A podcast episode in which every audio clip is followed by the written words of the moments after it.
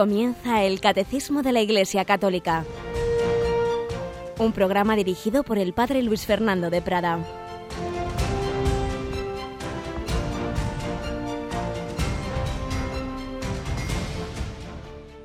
Alabados sean Jesús y María. Muy buenos días, querida familia de Radio María. Hemos estado tres días de intensa comunicación con vosotros porque había que contar ese precioso viaje del Papa a Tierra Santa. Ayer por la tarde le despedíamos en su viaje de vuelta de Jerusalén a Roma.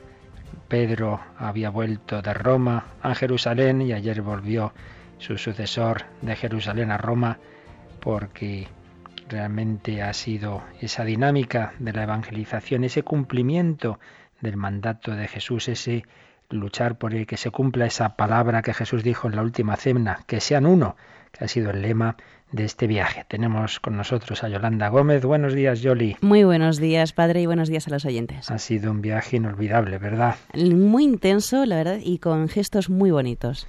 Como siempre, pues ya os iremos preparando un CD recopilatorio de todos estos momentos, de estas celebraciones. Bueno, será un DVD porque no cabrá en un CD todo lo que hemos vivido, esas misas tan bonitas en Jordania, en Belén y por supuesto en ayer en el cenáculo, el lugar donde nació, donde nació la Eucaristía, donde nació la Iglesia, nos recordaba ayer el Papa. Y nosotros pues seguimos, seguimos en el día a día, tras estos tres días de programación extraordinaria, de programación especial, seguimos profundizando en esa fe, en esa fe que nació ahí, en Jerusalén, y que la Iglesia sigue extendiendo y que el Papa sigue anunciando, y seguimos, digo, profundizando en esta doctrina que está sintetizada admirablemente en el catecismo de la Iglesia Católica. Muchas veces os hacéis diversas consultas, respondemos todo lo que podemos, no siempre llegamos a todo. Teníamos algún correo pendiente, me parece, Yolanda, ¿verdad? Así es, nos ha escrito Antonio Carpes y nos dice, buenos días, padre, es una fuente de consuelo y paz escucharle. Me llamo Antonio y ya le escribí hace un par de semanas. Desde febrero de 2014 empezó mi conversión tras hacer un cursillo de cristiandad en Guadalupe en número 993. Desde entonces, la cruz que allí recibí siempre va conmigo. Ahora, por circunstancias personales y laborales, estoy pasando momentos muy duros, pero el haber encontrado a Cristo y esta radio me está dando mucha paciencia, calma y esperanza. Ahora rezo cada día incluso en aquellos en los que la calma me abandona. Voy mucho más a la Eucaristía y siento que me alimenta. Desde aquí, Murcia, os deseo que cada vez seamos más y que Radio María es la mejor compañía para muchas personas que ven que las puertas se cierran. Que Dios bendiga a Radio María, a todos los que allí colaboran y a todos los oyentes. Gracias. Pues muchas gracias a ti, Antonio, por estas bellas palabras, como siempre nos animan, ahora que estamos, que seguimos, que estamos acabando ya, por cierto, la campaña de mayo. Esta noche a las nueve tendremos un programa especial, pero recuerdo que desde que termine el catecismo, a las nueve de la mañana, ya tendremos voluntarios al teléfono y necesitamos vuestra ayuda para seguir adelante, para, como dice Antonio, seguir extendiendo este mensaje que lo sabemos, constantemente recibimos estos testimonios, sabemos que a muchas personas les está ayudando no solo a un nivel estrictamente espiritual, de transmitir la fe, de formar en la, doctrina católica, sino también incluso diríamos, humanamente acompañando, dando consuelo. Tantas personas que lo pasan mal, que están solas, que a veces se sienten hasta tentadas al suicidio, como, como hemos leído en algunos testimonios estos días pasados, y el Señor a través de esta radio les da esa fortaleza habla Antonio de, ese, de esa cruz que se entrega al final de los cursillos que pone un lema precioso, cuento contigo. Jesucristo cuenta con cada uno de nosotros, no lo olvides, querido oyente, hoy al comenzar este día, cuenta el Señor contigo, con tu oración, con tu palabra, con tus gestos de amor, de caridad. Intenta reflejar a Cristo, intenta dar ese rostro de amor esa sonrisa como la que el Papa permanentemente va dando a todos, como ha hecho esos gestos, esos abrazos de paz y de amor. Pues vamos a pedírselo así al Señor y vamos a comenzar, como siempre, pues también recogiendo alguna experiencia, algún testimonio que, que, nos ayude a todos en este camino cristiano, que nos ayude a seguir caminando tras las huellas de Cristo y con la compañía de la Virgen María.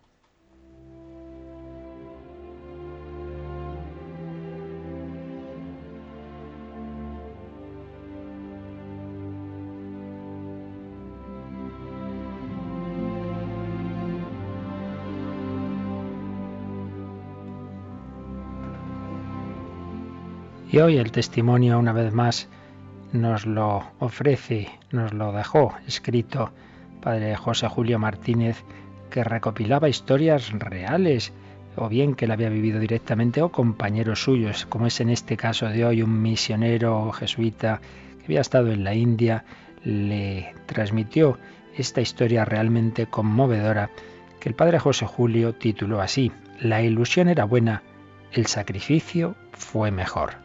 La ilusión era buena, pero el sacrificio todavía fue mejor. ¿Y a qué se refería?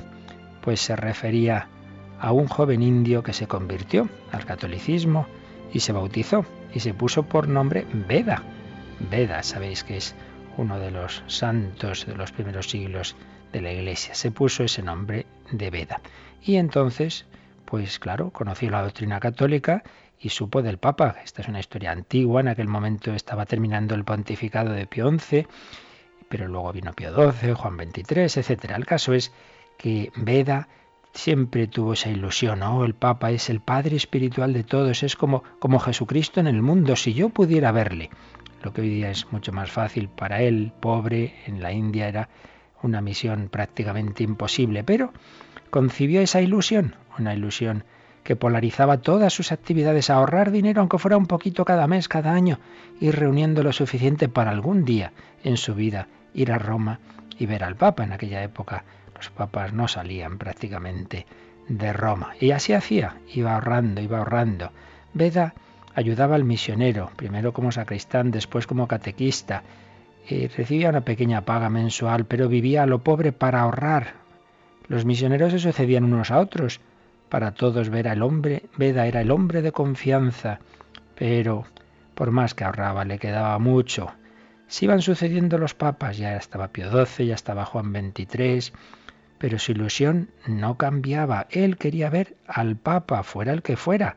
Su fe no buscaba al hombre famoso, buscaba al vicario de Jesucristo, se llamara como se llamara.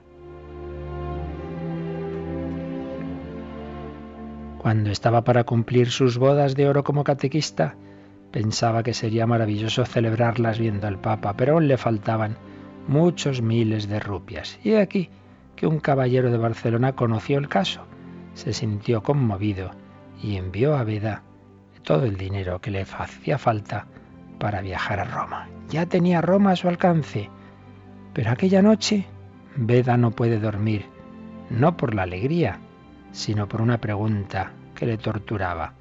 ¿Y voy a gastarme yo en un viaje todo este dinero cuando aquí hay niños y mayores muriéndose de hambre? deberé dárselo todo, pero si lo doy a los pobres, volverán enseguida a tener hambre. Pero, ¿podría hacer algo bueno para Dios si renuncio a este viaje? Y ahí estaba dudando qué hacer. Y por fin renunció definitivamente y siguió pensando, más que de mi visita, el Papa se alegrará de tener un nuevo sacerdote. Y entonces decidió dar todo ese dinero como una beca al seminario para que un chico pobre pudiera estudiar y pudiera ser sacerdote. Y al día siguiente habló con el señor obispo y puso a su disposición el dinero reunido durante tantos años con ilusión tan enorme. Pero fijaos los caminos de Dios.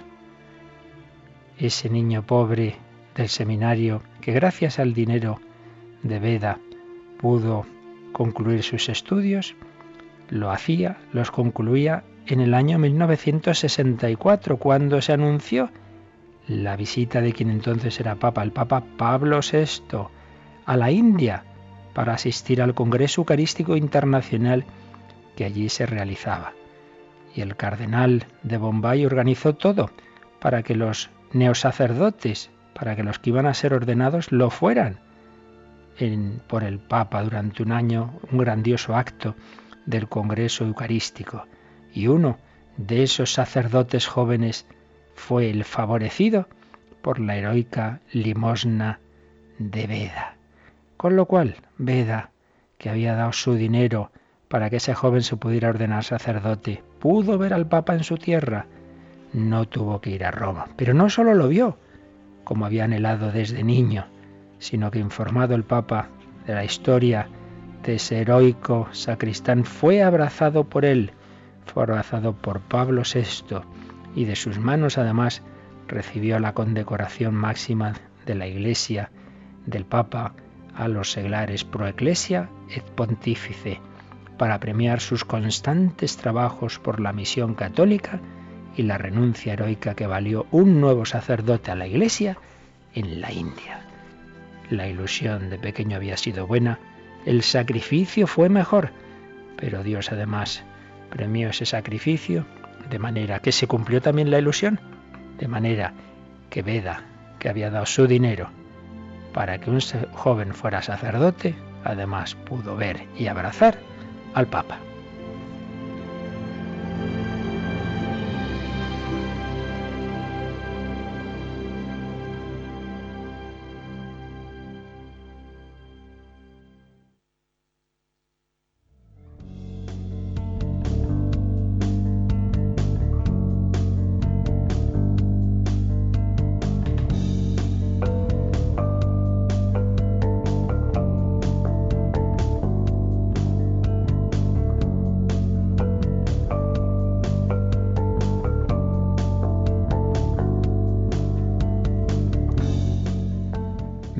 Historia de generosidad de Yolanda. La verdad es que sí, y muy bonito el final también. Es que Dios no se deja ganar en generosidad. Y es la historia de Abraham. Cuando Abraham ya estaba dispuesto a sacrificar a su hijo, Dios le dijo, no, no, no, si no quiero que lo hagas. Era solo que tu corazón se ensanchara, que se fiara de mí. Eso es lo que te pedía. ¿Cómo se fió?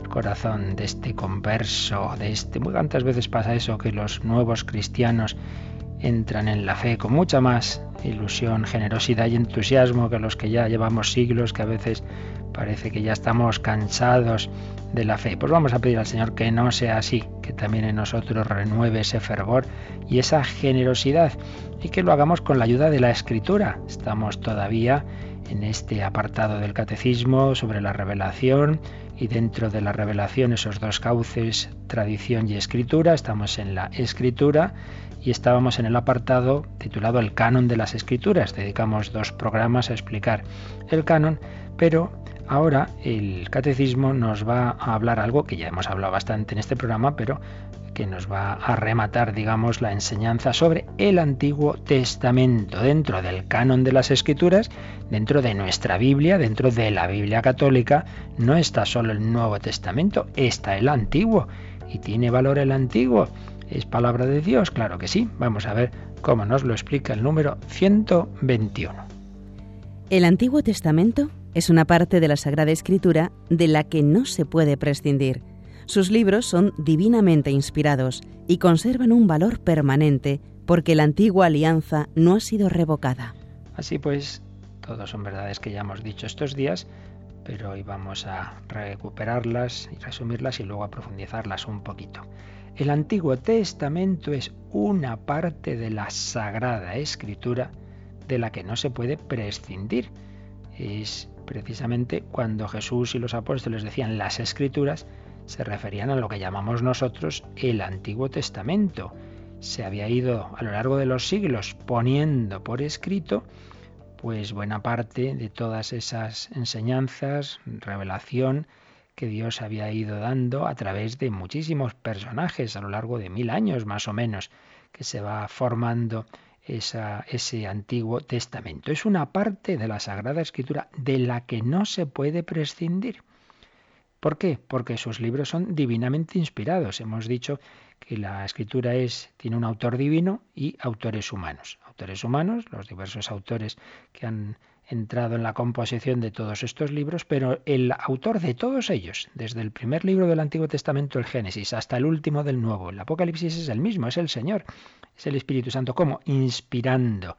Una inspiración que no es un dictado, que no es algo material, que no es aquí de repente caen estas letras y tú las copias, no, no, es una iluminación interior al escritor que muchas veces ni es consciente de ello. Él pone sus medios humanos para componer el libro, indaga, eh, recoge tradiciones, etcétera, pero aunque no lo sepa, Dios está ahí actuando, está transmitiendo unas verdades, una serie de verdades, está inspirando. Por ello son palabra de Dios, porque el autor principal es Dios, el de todos los libros. Por tanto, no podemos prescindir de esa primera etapa de la revelación hasta que llega Jesucristo. Son libros divinamente inspirados que conservan un valor permanente. La antigua alianza no ha sido revocada, la antigua alianza nos ha llevado a la nueva, pero no es que Jesús de repente diga, se acabó, todo lo anterior no vale para nada, no, no, de ninguna manera. Pues esto es lo que nos recuerda el número 121 y nos lo explica un poco más el siguiente, el 122. En efecto, el fin principal de la economía del Antiguo Testamento era preparar la venida de Cristo, Redentor universal. Aunque contienen elementos imperfectos y pasajeros, los libros del Antiguo Testamento dan testimonio de toda la divina pedagogía del amor salvífico de Dios. Contienen enseñanzas sublimes sobre Dios y una sabiduría salvadora acerca de la vida del hombre. Encierran admirables tesoros de oración y en ellos se esconde el misterio de nuestra salvación. Este es el número clave de estos tres numeritos sobre el Antiguo Testamento. Este número 122, que está formado, como tantas otras veces en este apartado, con citas de la Dei Verbum, el, el, decreto del Concilio Vaticano II sobre la palabra de Dios. Aquí se nos dan las ideas fundamentales sobre el Antiguo Testamento. El fin principal de la economía del Antiguo Testamento era preparar la venida de Cristo, Redentor universal. Luego todo esto lo, lo vamos a profundizar mm, comentando en conjunto los tres números, pero ahora decimos una palabrilla sobre, sobre este número. El fin principal de la economía, de todo ese plan de Dios en el Antiguo Testamento era preparar la venida de Cristo Redentor universal, Redentor de todos los hombres, no solo de los judíos, sino de todos los pueblos, de todos los hombres. Y todo lo que eh, se había ido haciendo antes, su fin era este, preparar esa venida de Cristo. Primera idea. Segunda idea, pues nos decía el Vaticano II que, eh, que esos libros contienen, es verdad, elementos imperfectos y pasajeros. Muchísimas veces nos llegan esas preguntas sobre esos aspectos que nos cuesta entender del Antiguo Testamento. Contienen elementos imperfectos y pasajeros, porque ya hemos dicho que era una preparación, unas etapas, una pedagogía de Dios que iba preparando el momento culminante. Y por tanto, lógicamente, en esa preparación, en esa pedagogía, había elementos que, que eran para ese momento, mm, elementos, por tanto, pasajeros y también imperfectos. Pero, aunque contienen elementos imperfectos y pasajeros, los libros del Antiguo Testamento dan testimonio de toda la divina pedagogía del amor salvífico de Dios esas conferencias que ofrecemos en el programa complementario este en torno al catecismo, hemos tenido por lo menos dos de ellas sobre este punto, sobre el Antiguo Testamento, su importancia y sobre la pedagogía de Dios. El pedagogo era aquella persona que llevaba de la mano al niño a la escuela, al maestro, el pedagogo. Y San Pablo dirá que la ley, en general el sentido de lo que Dios había hecho en el Antiguo Testamento, fue el pedagogo que nos llevó a Cristo. Pues es lo que aquí también se nos dice, que esos libros del Antiguo Testamento dan testimonio de la divina pedagogía. Dios nos fue llevando a través del Antiguo Testamento de la mano, nos llevó al Maestro, a Cristo, camino, verdad y vida. Ahí ya llega la plenitud de la revelación, pero tuvo su gran importancia y veremos después que la sigue teniendo, esos libros del Antiguo Testamento que nos muestran esa pedagogía. Dios es el mejor pedagogo. Dios no nos dice todo de golpe en la primera clase, pues no, no entenderíamos nada, ni nos exige de repente toda la perfección del sermón de la montaña. Poco a poco va elevando al hombre. Es el gran pedagogo. Muchas veces nosotros pues pretendemos todo de golpe, no puede ser. Los libros del Antiguo Testamento dan testimonio de toda la divina pedagogía del amor salvífico de Dios, porque todo, todo, todo viene de ese amor de Dios. Por amor de Dios al hombre, Dios va buscando el bien de este y lo va haciendo por distintos caminos, con esa gran pedagogía, con esa gran paciencia. Dan testimonio de toda la divina pedagogía del amor salvífico de Dios. Y la tercera idea de este número 122 nos viene a decir qué elementos así básicamente encontramos en el Antiguo Testamento. Nos dice, contienen enseñanzas sublimes sobre Dios. Claro que sí, hay infinidad de, enseñanzas. Primero eso, que Dios es uno, la trascendencia de Dios, Dios creador, el amor de Dios, Dios esposo. Poco a poco se nos va revelando ese amor de Dios, ese Dios que busca el bien de su pueblo, ese Dios que lo va conduciendo. Enseñanzas sublimes sobre Dios, primero. Segundo, una sabiduría salvadora acerca de la vida del hombre. Aprendemos mucho en la Biblia no solo sobre Dios, sino sobre el hombre. Cuántos personajes, cuántas historias, cuántos corazones aparecen en el Antiguo Testamento. Aquello que eh, generaciones anteriores bien sabían de la historia sagrada, que lamentablemente hoy hemos perdido mucho, pues cuánto aprendían de esa historia de Job o de Abraham o de Jacob o de tantos personajes, la reina Esther, etcétera una sabiduría salvadora acerca de la vida del hombre. Aprendemos sobre Dios, aprendemos sobre el hombre. Tercero, encierran admirables tesoros de oración. Qué duda cabe. ¿Cuántos textos aparecen en la escritura que han ayudado a tantos santos de la Iglesia a la oración? Por supuesto, el gran tesoro de oración del Antiguo Testamento son los salmos. Es el salterio, tan tesoro de oración que la Iglesia los usa permanentemente en su liturgia. En la liturgia de las horas, todas las horas litúrgicas, laudes, intermedia, oficio de lecturas, vísperas, todas, todas, todas, tienen algún salmo o varios salmos, pero también los usa en la misa, como bien sabéis, como respuesta a la primera lectura, que llamamos el salmo responsorial, tesoros de oración. Encierran admirables tesoros de oración y en ellos se esconde el misterio de nuestra salvación. Ese misterio de la salvación, ya decíamos que la clave para interpretar toda la Biblia y darnos cuenta que cuál es el enfoque de la verdad que Dios nos quiere enseñar es precisamente esta, nuestra salvación. El, el, enfoque es la historia de la salvación, el misterio de nuestra salvación. Todo ello se va revelando en el Antiguo Testamento. Un número largo, este número 122, que nos resume, nos sintetiza pues esas claves del Antiguo Testamento. Y el tercer número sobre, sobre el Antiguo Testamento es el 123. Los cristianos veneran el Antiguo Testamento como verdadera palabra de Dios. La Iglesia ha rechazado siempre vigorosamente la idea de prescindir del Antiguo Testamento sobre texto de que el Nuevo lo habría hecho caduco. Marcionismo. Este tercer número pues ya es una conclusión de los anteriores. Si el Antiguo Testamento es palabra de Dios, si tiene todas esas riquezas que acaba de decir el número anterior, conclusión, los cristianos veneran el Antiguo Testamento como verdadera palabra de Dios. Fijaos que esto es desde el principio. Tenemos relatos de las primitivas celebraciones eucarísticas, relatos finales del siglo I, del siglo II, que se nos dice que los cristianos se reunían y leían, dice, las escrituras de los profetas y de los apóstoles. Ya aparece esas lecturas del Antiguo Testamento y esas lecturas del Nuevo Testamento. Eh, veneran el Antiguo Testamento como verdadera palabra de Dios. Jesús había usado muchas veces y citado muchas veces esos textos y tenemos la famosa escena de Emaús en la que les explica a esos dos discípulos desanimados lo que sobre él estaba en las escrituras. Pues bien, la Iglesia ha seguido recibiendo esa palabra de Dios que está en el Antiguo Testamento, la ha seguido venerando, nunca la ha excluido de su Biblia, nunca la ha excluido de su liturgia. Por ello, dice la segunda frase de este número 123, la Iglesia ha rechazado siempre vigorosamente la idea de prescindir del Antiguo Testamento sobre texto de que el nuevo lo habría hecho caduco. Y pone entre paréntesis esta palabra marcionismo. ¿Por qué? Porque hubo un tal Marción, Marción que cayó en ese error, en esa herejía, de decir, no, no, no, no, no.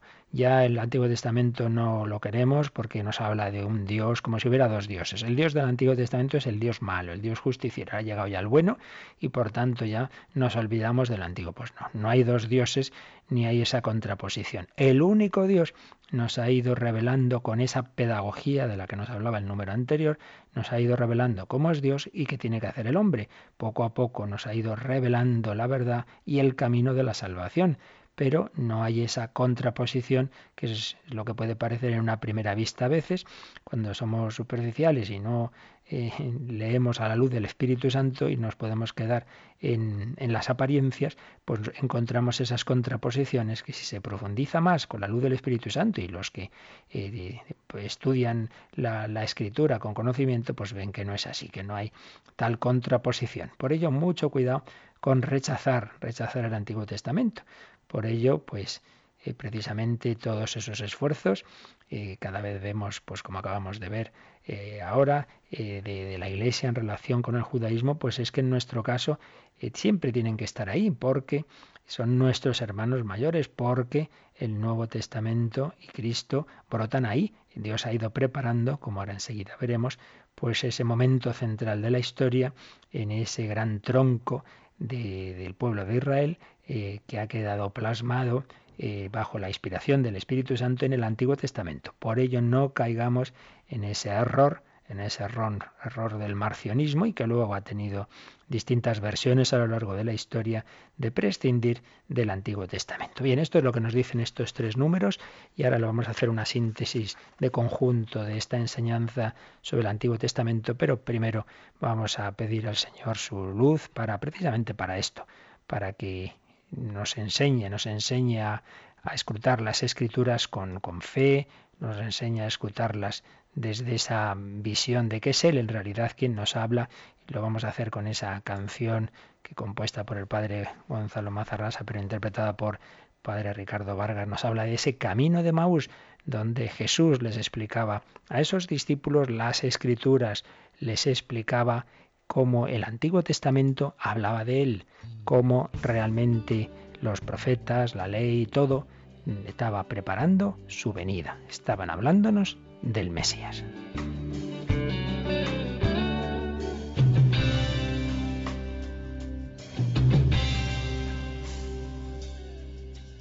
Íbamos dos, camino de Maús entristecidos discutiendo.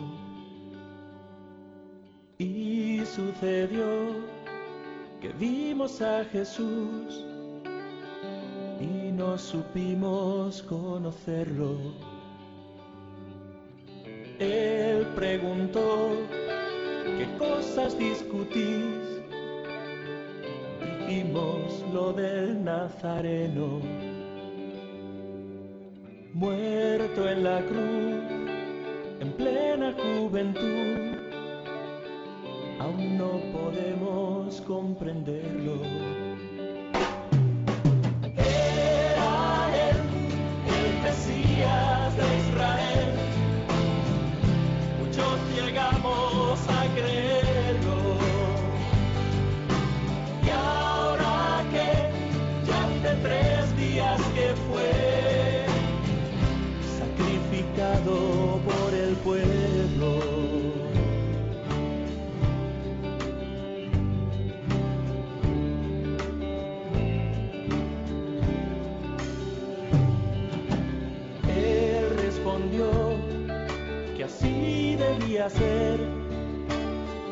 Estaba escrito su tormento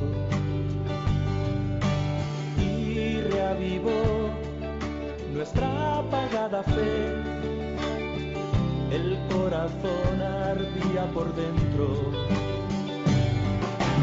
Quédate con nosotros,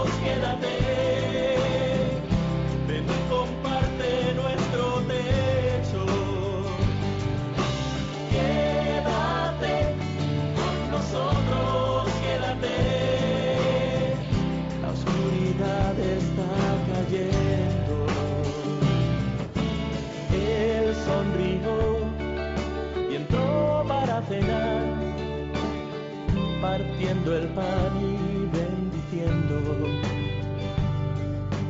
Nos lo entregó diciendo nada más, tomad, comed, esto es mi cuerpo.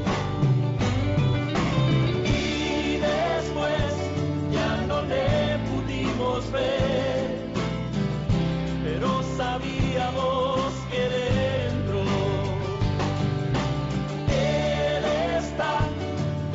nosotros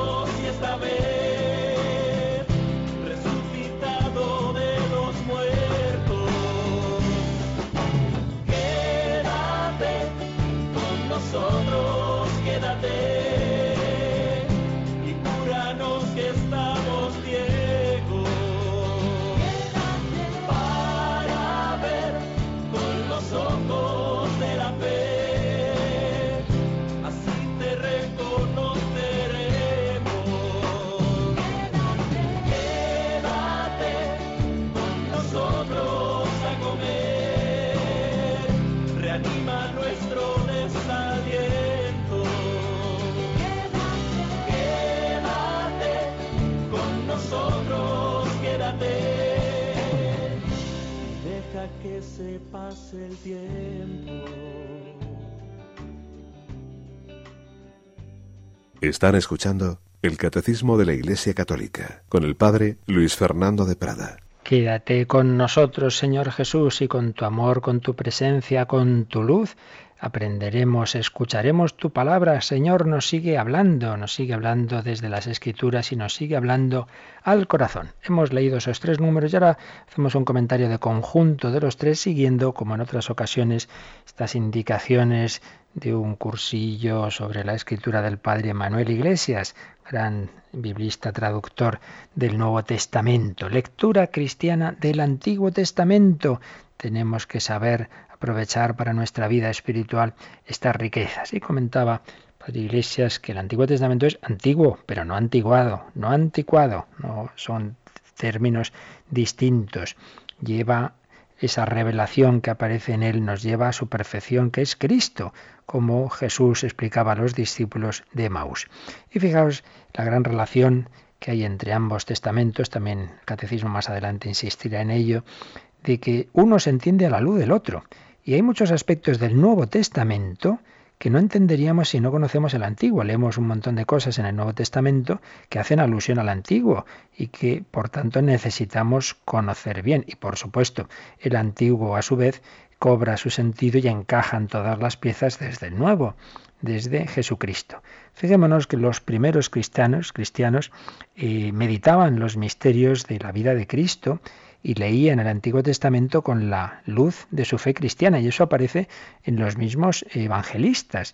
Por ejemplo, San Mateo, que es el evangelista que se dirige al mundo judío, pues cuántas veces hace ver que en Jesús se cumplían aspectos del Antiguo Testamento. Por ejemplo, cuando eh, María pues da el sí, cuando cuando eh, se le revela a San José la Virgen está encinta por obra del Espíritu Santo, entonces dice San Mateo que se cumplía aquella profecía de Isaías 7:14 sobre la Virgen que está encinta da luz un hijo que es Emmanuel. Claro, Emmanuel, ahora se entiende, Dios con nosotros, Dios con nosotros. A veces personas de poca fe pues dicen, bueno, en realidad Em, eh, es que el evangelista conocía el Antiguo Testamento y luego inventa cosas para que se acomoden a los textos del Antiguo Testamento. No, no, es al revés. Es lo que ocurrió realmente, la vida real de Jesús, la que iluminaba los textos del Antiguo Testamento. dice, ay, ahora entendemos, ahora entendemos. Aquel siervo de Yahvé, aquel que iba a sufrir tanto y que no sabíamos a qué se refería, claro, es Jesús en su pasión. Y cuando se dice, mirarán al que traspasaron, claro, es lo que le ocurrió a los hombres que estaban al pie de la cruz cuando Jesús recibió la lanzada. Así pues, mutua relación entre Antiguo y Nuevo Testamento.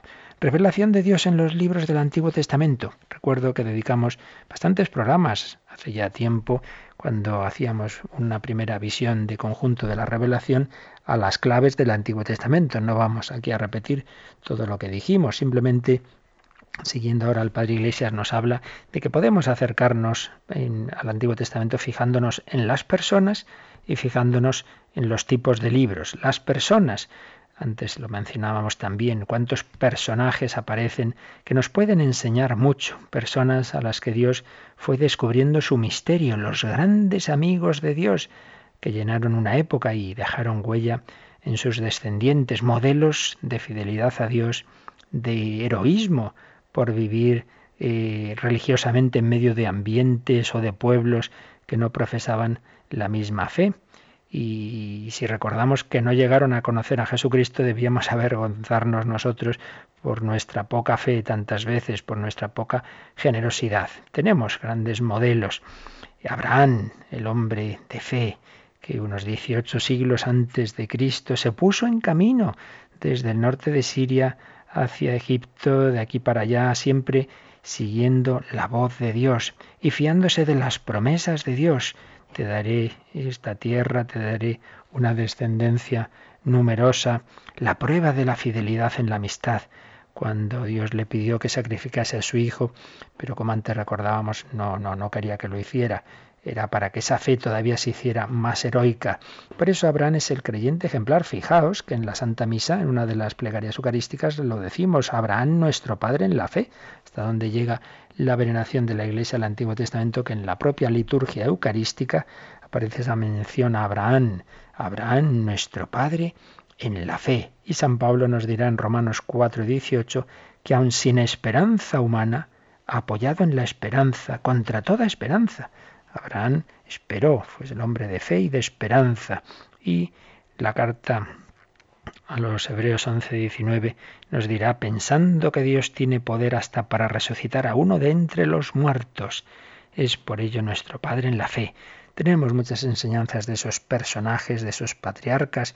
Claro, poco a poco, con ritmo lento y pedagógico, Dios iba mostrándonos su amor a los hombres, lo que es el hombre, como ser religioso, como ser social, también ciertamente la herida del, del, del pecado, que también les marcaba. No faltaría más, pero incluía la oferta de la amistad de parte de Dios y de su perdón. Los grandes patriarcas, Moisés, Moisés, el hombre que va a ser prototipo de Cristo en conducir al pueblo de la esclavitud de Egipto a la tierra prometida, como Jesús nos quiere conducir de la esclavitud mundana a la tierra prometida de la santidad y definitiva a la vida eterna. Dios se valió de ese instrumento humano que fue Moisés, fue generando esa conciencia de unidad del pueblo de Israel, hizo alianza con ellos en el Sinaí, nos dio los diez mandamientos. Esto todo es absolutamente permanente. Y se nos enseñó que ante todo hay que amar a Dios sobre todas las cosas. Moisés, los profetas, esos hombres a través de los cuales Dios iba hablando al pueblo, los iba iba corrigiendo sus desviaciones, iba llamando a la conversión y sobre todo a vivir en una relación de amor, una relación de amistad, una relación incluso esponsal. Aparecen esas claves de Yahvé, esposo, y Israel, la esposa, muchas veces que es adúltera, que, que traiciona como nosotros traicionamos la alianza. Dios hablaba a través de estos hombres. Por ello, siempre nos será útil eh, fijarnos en las personas del Antiguo Testamento, descubrir en ellos la acción de Dios y la respuesta humana. La acción de Dios y la respuesta humana. Ciertamente, en una etapa todavía imperfecta, en un nivel moral en el que Todavía hay muchas imperfecciones, pero fueron instrumentos elegidos por Dios. Por ello, dejémonos impresionar por las personas con quienes Dios se comunica y por su respuesta vital a la acción de Dios. Y miremos, contemplemos y meditemos, dejémonos empapar de tantas escenas de relación de Dios con el hombre. Dios actuaba así con tal persona, ésta se comportaba así con Dios los personajes. Y los libros, pues ya hemos recordado muchas veces esos bloques de libros, esos libros históricos, esa Torá, ese Pentateuco. En todos ellos aparece un Dios vivo, un Dios que actúa, que ve, que toma iniciativas, que habla, que se interesa por los hombres, que no es un ídolo, que no es una ideología, que es un ser personal libros históricos, libros proféticos, donde aparece ese Dios aliado, ese Dios que nos invita a la amistad, ese Dios esposo que decíamos antes, un Dios que nos ama con locura, que se siente dolido ante nuestra indiferencia y nuestros pecados. Y esos libros sapienciales, escritos en gran parte en verso, que nos muestran, diríamos, un Dios humano cercano a nosotros en las cosas sencillas y nos explican también lo que es el hombre. Pues tenemos ahí esas historias de como Job, como las enseñanzas del eclesiástico nos enseñan a vivir la vida, la vida humana, el día a día en relación con Dios. Y por supuesto ese salterio, esos salmos, ese tesoro de oración al que antes hacíamos referencia. Antiguo Testamento con estos elementos siempre provechosos. ¿Qué significado tiene para nosotros? Significado cristiano del Antiguo Testamento. Padre Manuel Iglesias lo significaba con tres palabras. En primer lugar, el Antiguo Testamento prepara la venida de Cristo. En segundo lugar, la anuncia, anuncia proféticamente esa venida de Cristo. La prepara, la anuncia proféticamente y tercero, la representa simbólicamente. Decimos una palabra sobre cada uno de estos puntos. Prepara la venida de Cristo. Cristo es el punto de mira de todo el Antiguo Testamento. La prepara, bueno, en primer lugar diríamos de una manera biológica. Hace que exista Dios una humanidad, creced, multiplicaos. Dentro de esa humanidad está Abraham, en cuya descendencia van a ser benditas todas las razas de la tierra. San Agustín dirá, Cristo que iba a nacer según la carne, estaba oculto en la raíz, en la semilla de los patriarcas, y se descubriría en el futuro Como un fruto que aparece conforme está escrito, floreció un vástago de la raíz de Jesé. Así pues, en primer lugar diríamos preparación biológica. Dios prepara una humanidad, Dios prepara una estirpe, la estirpe de Abraham, Dios prepara un pueblo, el pueblo de Israel. Segundo, junto a esa preparación biológica o familiar estaba la preparación social, una comunidad, una patria, una lengua, una cultura. Jesús no es un extraterrestre que cae y no se sabe dónde, no, no, se encarna en una historia humana concreta, en un pueblo, una historia humana, con un lenguaje que él va a usar, un lenguaje concreto, todo eso había que prepararlo y por ello para que se hiciera hombre el Hijo de Dios era necesario esa preparación también social. Primero, pues, el Antiguo Testamento prepara la venida de Cristo. Segundo, la anuncia proféticamente. Es típico en, toda la espiritualidad del Antiguo Testamento la esperanza, sobre todo en los textos proféticos.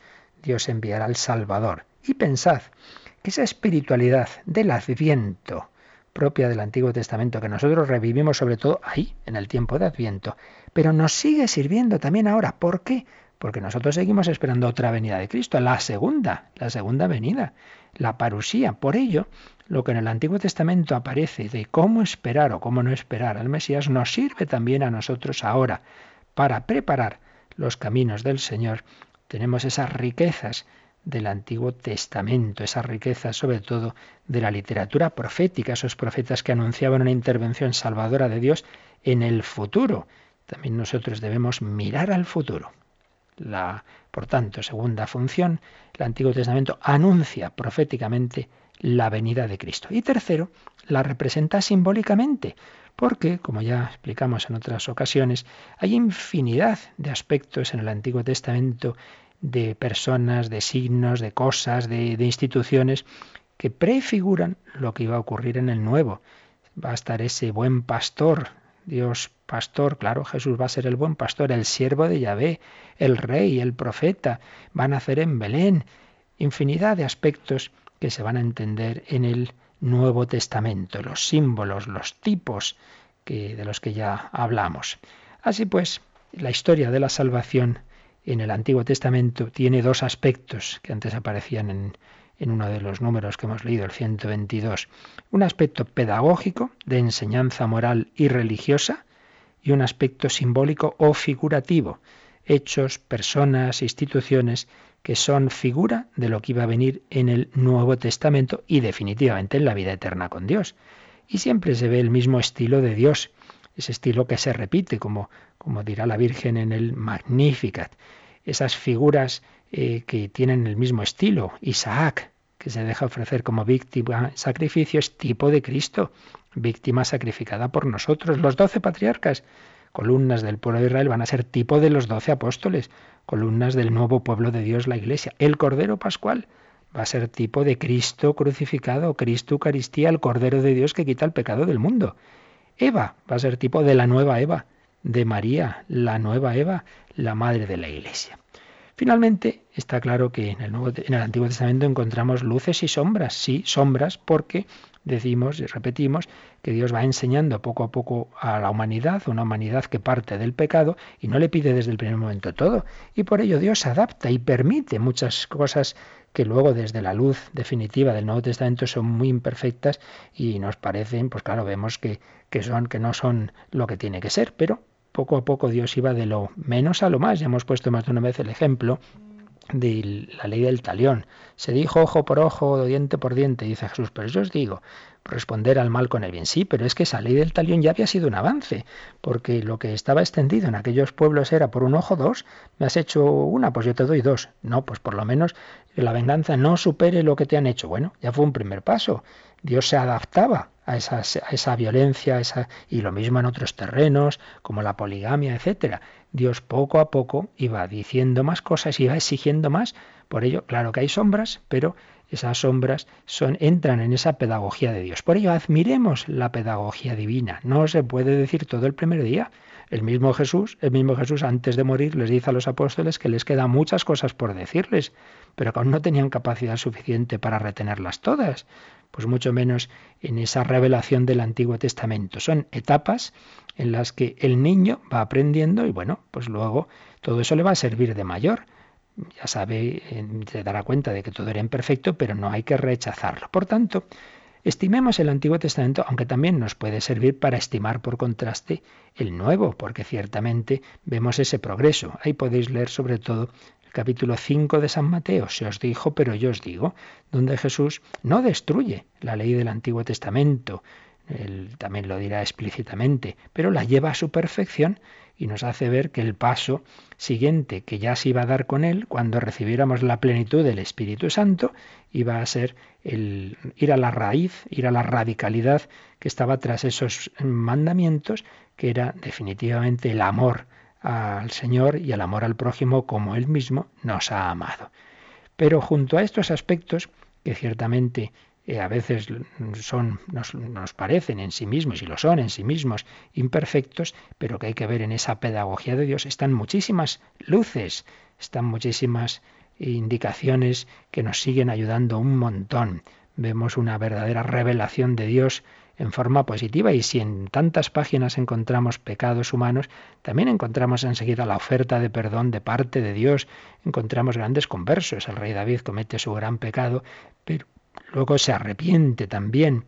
Poco a poco Dios iba educando a ese pueblo y también nos quiere educar a nosotros, que tantas veces somos aún muy poco cristianos, muy poco cristianos. Encontramos por ello muchos elementos provechosos. Así que desde esa luz del Espíritu Santo y en la enseñanza de la Iglesia, como tantas veces hemos repetido, pues en, la tradición de la Iglesia y en su magisterio y con el ejemplo de los santos, nos será muy provechoso el Antiguo Testamento. Nuestra Biblia tiene esas dos partes, no podemos quitar ninguna de ellas. Bueno, pues lo dejamos aquí y lo meditamos un poquito, pedimos al Señor su luz y como siempre ahora nos recuerdan eh, la, forma de poder hacer consultas o preguntas si queréis en estos últimos minutos.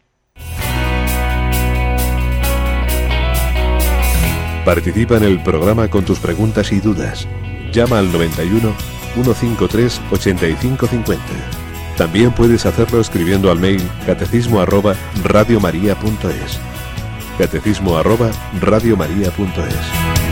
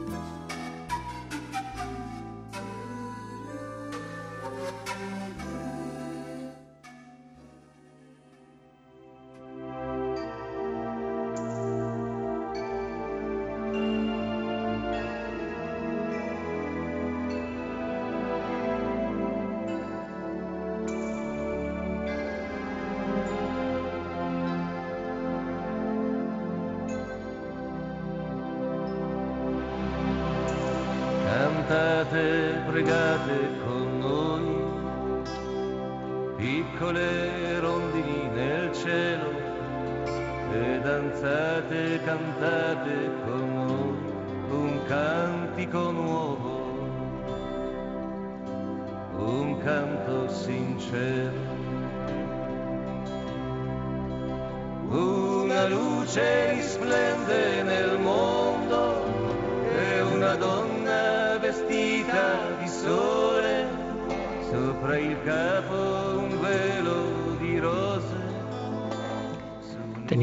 También un correo por aquí que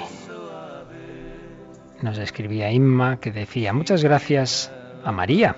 Estamos escuchando esta balata tan tradicional en Radio María. Muchas gracias a María por su radio y su evangelización. Pregunta por un aspecto del relato de Noé donde aparecen unos gigantes. Es un tema texto discutido, que eh, no se sabe, hay diversas interpretaciones, pero lo que más interesa es que dice a continuación Inmaculada. Mi forma de leer el Antiguo Testamento es distanciándome un poco, como un pintor cuando se aparta de un cuadro para ver la perspectiva. Parece que está bien dicho. Eh, entrar en muchos detalles concretos como ese de esos gigantes a veces nos es difícil en los no especialistas, pero lo que está claro es que esa visión de conjunto nos enseña mucho, como antes indicábamos, nos va hablando de ese Jesucristo que estaba anunciado y poco a poco nos va dando esas claves para acercarnos a Él. Mm, apartarme distanciándome un poco como un pintor cuando se aparta de un cuadro para ver la perspectiva. Y en cambio, en el Nuevo Testamento me acerco y pienso, ¿cómo haría yo en caso de vivir ese relato? En el Nuevo Testamento, acercarnos más. ¿Cómo haría yo para vivir ese relato? Teniendo en cuenta que tanto el antiguo como el nuevo nos llevan a conocer, tratar y amar a Jesús. Pues muy bien, Inmaculada. Creo que ha escogido perfectamente lo que nos quiere enseñar la Iglesia. El Antiguo Testamento nos va guiando hacia Cristo y ya en el Nuevo está la plenitud, mirar en los detalles de lo que nos quiere enseñar Jesús a vivir el día a día. Y todo ello nos quiere llevar a conocer, tratar y amar a Jesús. Yolanda, ¿alguna preguntita por ahí? Sí, nos ha llamado Vicente de Segovia y quiere que le explique el pecado sobre el Espíritu Santo y por qué no se perdona.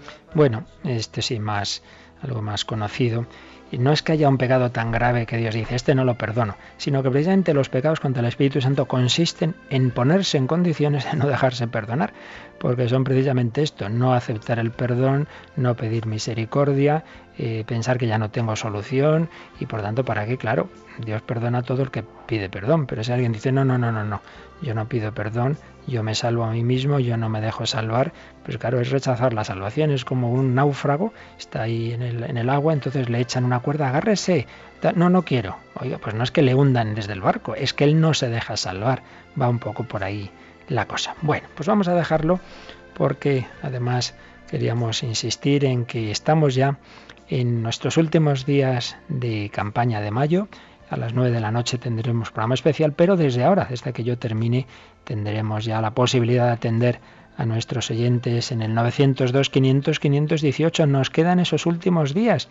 Lo he dicho en otras ocasiones, pero hasta ahora no, que queremos agradecer muy cordialmente la generosidad de nuestros oyentes. Hemos contado antes la historia de generosidad de este indio que empleó todos sus ahorros y todo aquel dinero que le habían dado para un viaje a Roma, lo empleó en esa obra de caridad. Pues también queremos agradecer la generosidad de tantas personas que en los días en que hicimos la maratón, esa colecta misionera, pues han contribuido muy generosamente. Si el año pasado pudimos enviar a esas finalidades misioneras 53.000 euros, este año han sido 88.000, una significativa eh, avance, un significativo avance sobre el año anterior. Pero esa es la parte que enviamos a las emisoras que quieren nacer en otros países, pero no nos olvidamos de que nos queda mucho todavía en España, de que hay muchas zonas todavía sin frecuencia, que necesitamos muchos, mucha renovación de equipos y en fin, que todo esto es caro. Y ya sabéis, Radio María no tiene publicidad, no tiene patrocinadores,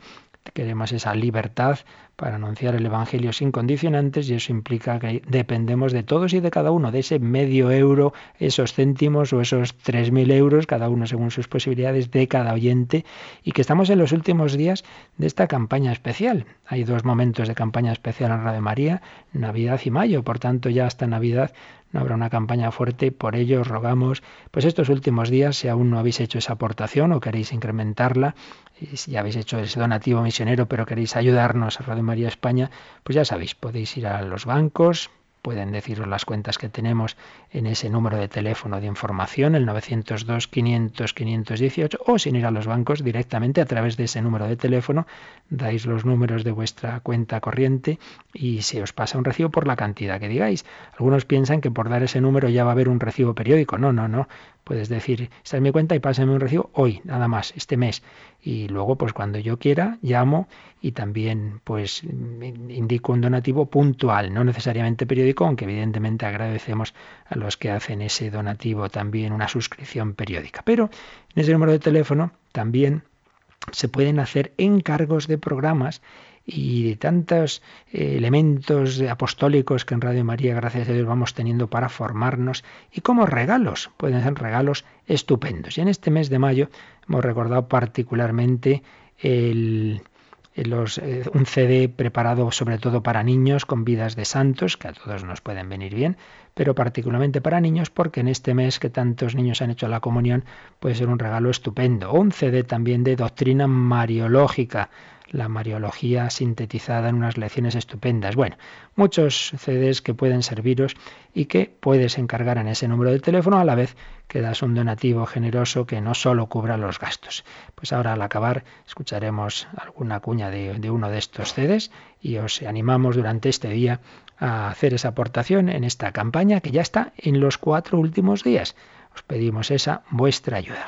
Pues que sigamos todos caminando, trabajando, por la Virgen y por el Evangelio y le pedimos al Señor su bendición para hacerlo así en este día que Él nos concede. La bendición de Dios Todopoderoso, Padre, Hijo y Espíritu Santo, descienda sobre vosotros. Que paséis un feliz día en el Señor.